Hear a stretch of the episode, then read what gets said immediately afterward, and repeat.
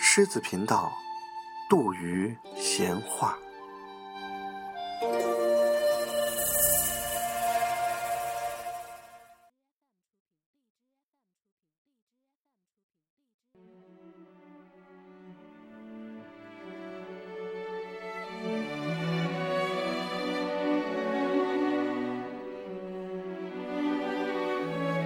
字生涯，作者让·保罗·萨特，翻译沈志明，播音唐奥丁。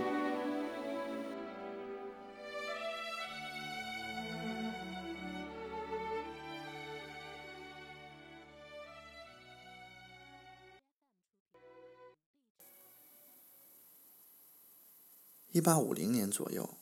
阿尔萨斯的一位小学教师为孩子所拖累，降尊于贵，改当食品杂货商。这个脱雅还俗的人巴望有一个补偿。既然他已放弃造就人才的事业，那就应当有个儿子从事塑造灵魂的工作。家里要出一个牧师。这件事落到夏尔头上，夏尔不干，甘愿背井离乡去追寻一个马戏团的女骑手。于是，夏尔的画像在墙上被翻了个儿，从此不许提起他的名字。该轮到谁呢？奥古斯特赶紧学父亲的样儿，献身于商业，并对此感到心满意足。只剩下路易了。正好路易没有什么突出的天赋，父亲便抓住这个沉静的小伙子，转眼间让他当上了牧师。路易谨遵父命，竟至也亲自培育了一个牧师。阿尔贝·水子，他的生涯我们都是知道的。然而，夏尔没有找到他的那位马戏女郎，而且父亲的高雅给他留下了印记。他毕生追求高尚情趣，醉心于把芝麻大的事儿搞得轰轰烈烈。看得出，他并不是不想光宗耀祖，只是想从事一项轻松的修行，既神圣又能跟马戏女郎厮混。教书这一行倒能两全其美，于是夏尔决定教德语。他写过一篇论述汉斯·萨哈斯的学位论文，选用了直接教学法。后来他自称是直接教学法的创始人，与西蒙诺合作出版了德语课本，备受称赞。从此一帆风顺，连连晋升，马孔、里昂、巴黎。在巴黎的一次发奖仪式上，他做了演讲，讲稿还很荣耀的专门印发给大家。部长先生、各位女士、各位先生，我亲爱的孩子们，你们怎么也猜不着我今天要给你们讲什么？我要讲音乐。他还擅长即兴吟诗。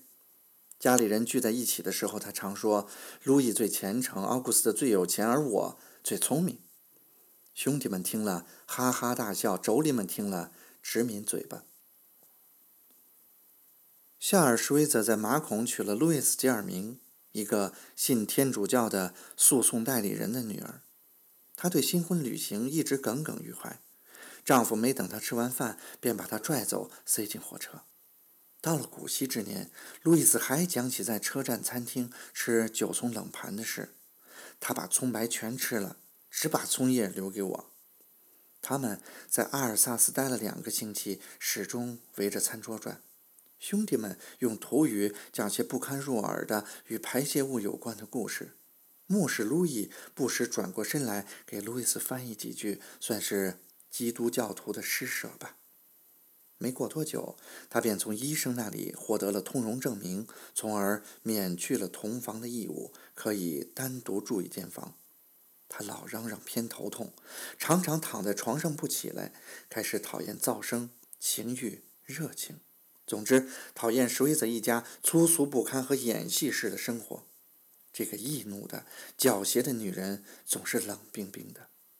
她的想法正经，但不高明；她的丈夫想法不正，但有巧思。因为她丈夫爱骗人，而且轻信，所以她对什么都怀疑。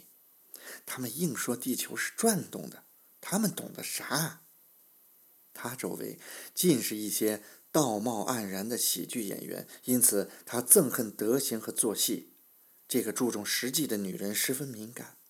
她生活在粗野的唯灵论者的家庭，感到茫然不知所措，于是笃信起伏尔泰的宗教怀疑思想以示对抗，尽管她并没有读过伏尔泰的书。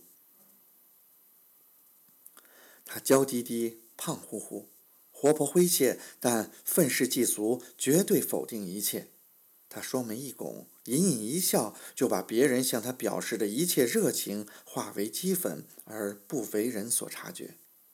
否定一切的骄傲和拒绝一切的自私占据了他的整个身心，他不见任何人。占先做上手吧，未免太过分；将就做下手吧，虚荣又使他不甘心。他说过，要善于让别人有求于你。起先人家确实有求于他，但后来对他越来越淡漠，由于老见不着他，到头来干脆把他忘了。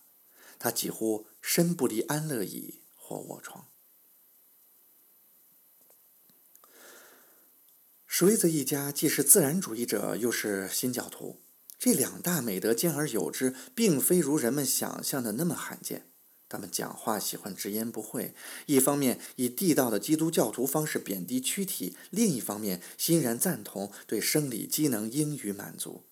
而路易斯却喜欢闪烁其词。他念过许多猥亵的小说，不太欣赏男女私情。却赞赏裹着男女私情的层层透明薄纱，他美滋滋地说：“这才是大胆设想，妙不可言。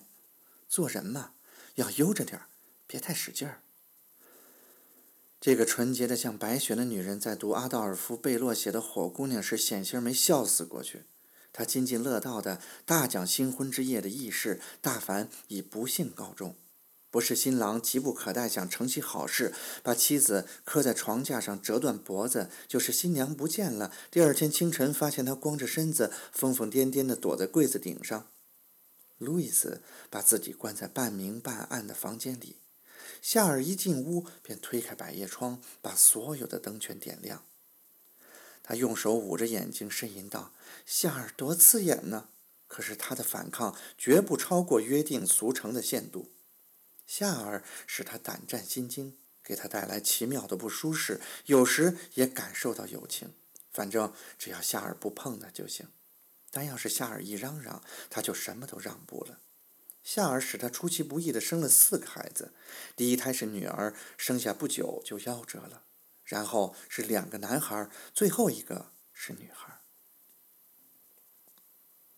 夏尔出于对宗教的冷漠。或出于对神的崇敬，同意让孩子们受天主教的熏陶。